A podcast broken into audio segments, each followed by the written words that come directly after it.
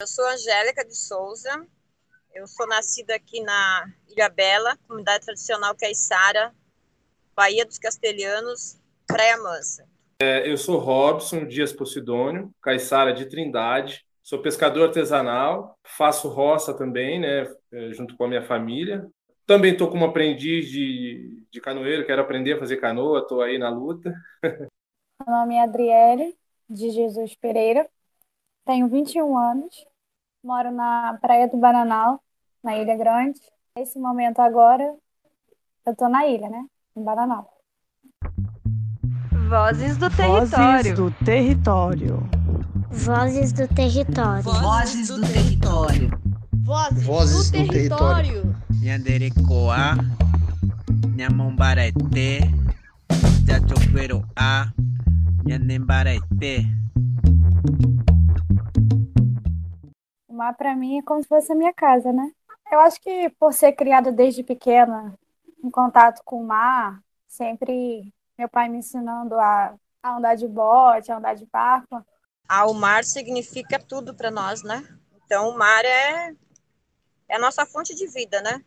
Porque dele é que nós pescadores tradicionais tiramos nosso sustento para nossa família. Eu conto que 80% da minha vida é no mar, assim, sabe, na água, né? Isso faz parte mesmo do maretório, do território, né? Tipo, é da vida.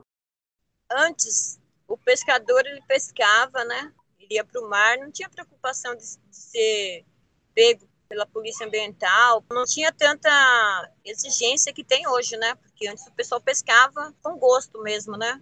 Tinha muito peixe. Tem muitas pessoas que falam, ah, o pescador ele acaba com o mar, ah, o pescador ele faz isso, faz aquilo. E a gente tem visto que a pesca, tanto industrial, até mesmo artesanal, como é uma extração, causa um impacto, mas que grandes impactos vêm acontecendo por conta das cidades, né, das cidades grandes principalmente essas plataformas que ficam aqui, né, em frente à Praia do Bananal, eles jogam grandes quantidades de lixo no fundo.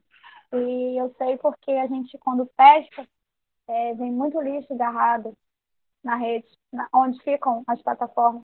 A gente começou a sentir os impactos assim do, do petróleo, principalmente do pré-sal, antes mesmo da, é, de começarem a extrair o, o petróleo, né? Essa exploração do petróleo, né, prejudicou um pouco a pesca, porque antes é, a gente pescava bastante peixe, a gente pescava bastante lula.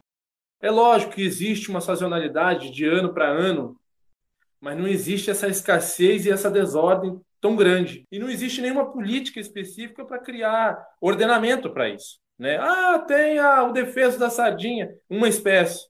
Ah, é muito difícil, porque às vezes a gente tenta. Meu pai, por exemplo, ele tem a licença, né? E é difícil para deixar ela atualizada, porque às vezes a gente vai na secretaria, ou não está funcionando por conta da pandemia, aí jogam a gente para um lado, jogam para o outro. Na verdade, essas leis existem, mas elas não são cumpridas, né? Eles não. É a gente por, por a gente mesmo. A pesca, principalmente a pesca artesanal, é, ela nunca teve um investimento direcionado, onde você protege aquelas pessoas e suas artes de pesca e o ambiente. Porque não adianta a gente olhar a comercialização da pesca artesanal, não adianta a gente olhar uma parte daquilo sem a gente olhar o todo.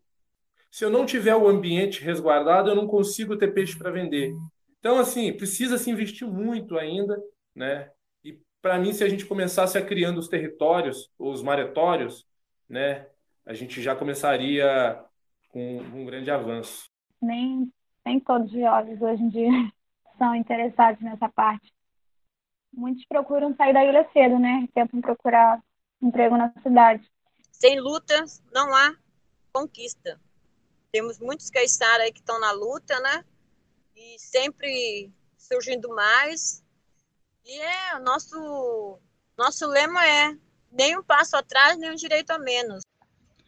É, o projeto Redes é resultado de uma condicionante exigida pelo Licenciamento Ambiental Federal conduzido pelo IBAMA. É uma política pública conquistada por comunidades tradicionais pesqueiras impactadas por empreendimentos de petróleo e gás natural no litoral norte de São Paulo e no litoral sul do Rio de Janeiro.